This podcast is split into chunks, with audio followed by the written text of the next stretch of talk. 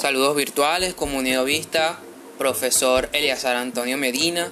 Un placer saludarles a través de este material oral, pues que tiene como objeto señalar los tópicos adscritos a unidad temática número 4 en la cátedra de, de práctica forense 1.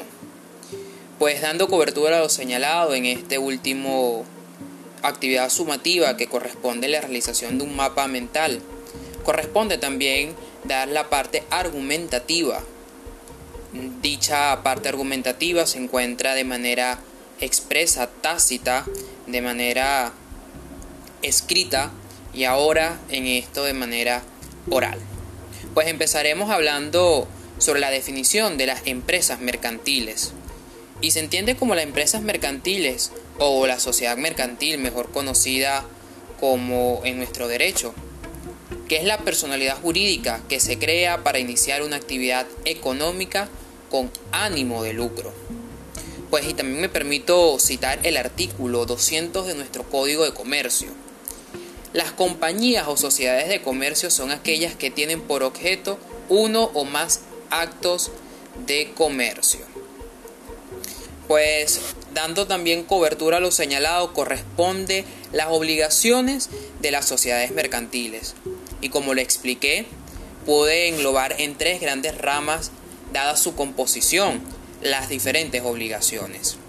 Cuando hablamos de responsabilidad limitada, eh, corresponde pues reunirse en asamblea de los socios cada vez por lo menos un año, contar con, contar con un libro especial de socios en el cual se inscribirá el nombre y el domicilio de cada uno, con indicación de sus aportaciones y la transmisión de las partes sociales, y pues también contar con un libro de actas donde se asentarán cualquier tipo de incidencias. Las sociedades anónimas corresponden reunirse en asambleas de accionistas, por lo menos una vez al año dentro de los cuatro primeros meses. Contar con un libro especial de actas, donde deben formalizar cualquiera de sus actividades y registrar aquellos actos según sea el caso en el registro público de la propiedad y del comercio y o en el portal de sociedades mercantiles. También en las sociedades extranjeras corresponde inscribirse en el portal de sociedades mercantiles y publicar anualmente un balance general. También deberán contar con un registro nacional de inversión extranjera y por supuesto contar con un libro de actas donde puntualicen cualquiera de las acciones tomadas dentro de la asociación. Hablaremos también sobre lo que es el contrato mercantil y el contrato mercantil se define como un negocio bilateral que tiene naturaleza jurídico-mercantil. En general, para que un contrato sea calificado de mercantil, debe referirse sobre actos de comercio. Y me permito también citar parte de nuestro Código de Comercio, en específico el artículo 104, 109, disculpe. Si un contrato es mercantil para una sola de las partes, todos los contratantes quedan en cuanto a él sometidos a la ley y la jurisdicción mercantiles, excepto las, disposiciones concernientes a la cualidad de comerciante y salvo la disposición contraria de las leyes. También hablaremos sobre qué son los endosos.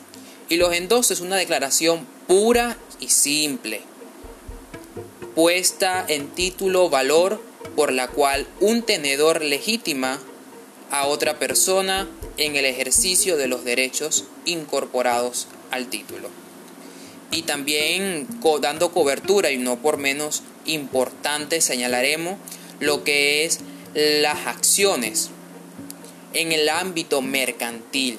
Y se refleja en, el, en este mapa mental y dando también como definición que las acciones es la parte en la cual se divide el capital de la sociedad anónima. Y también el socio recibirá acciones tras una efectiva aportación de carácter patrimonial que haga a la sociedad. Pues dando cobertura a este último tópico, termino la explicación argumentativa del mapa mental. Pero también hago un paréntesis para agradecer su valiosa colaboración para con nosotros el alumnado, al profesor Eleazar Antonio, por facilitar nuestra transitar por la vía del aprender en el estudio de derecho. Y cito la famosa frase del jurista francés Emmanuel Kant, de la cual dice, la paciencia es la fortaleza del débil y la impaciencia la debilidad del fuerte. Muchísimas gracias.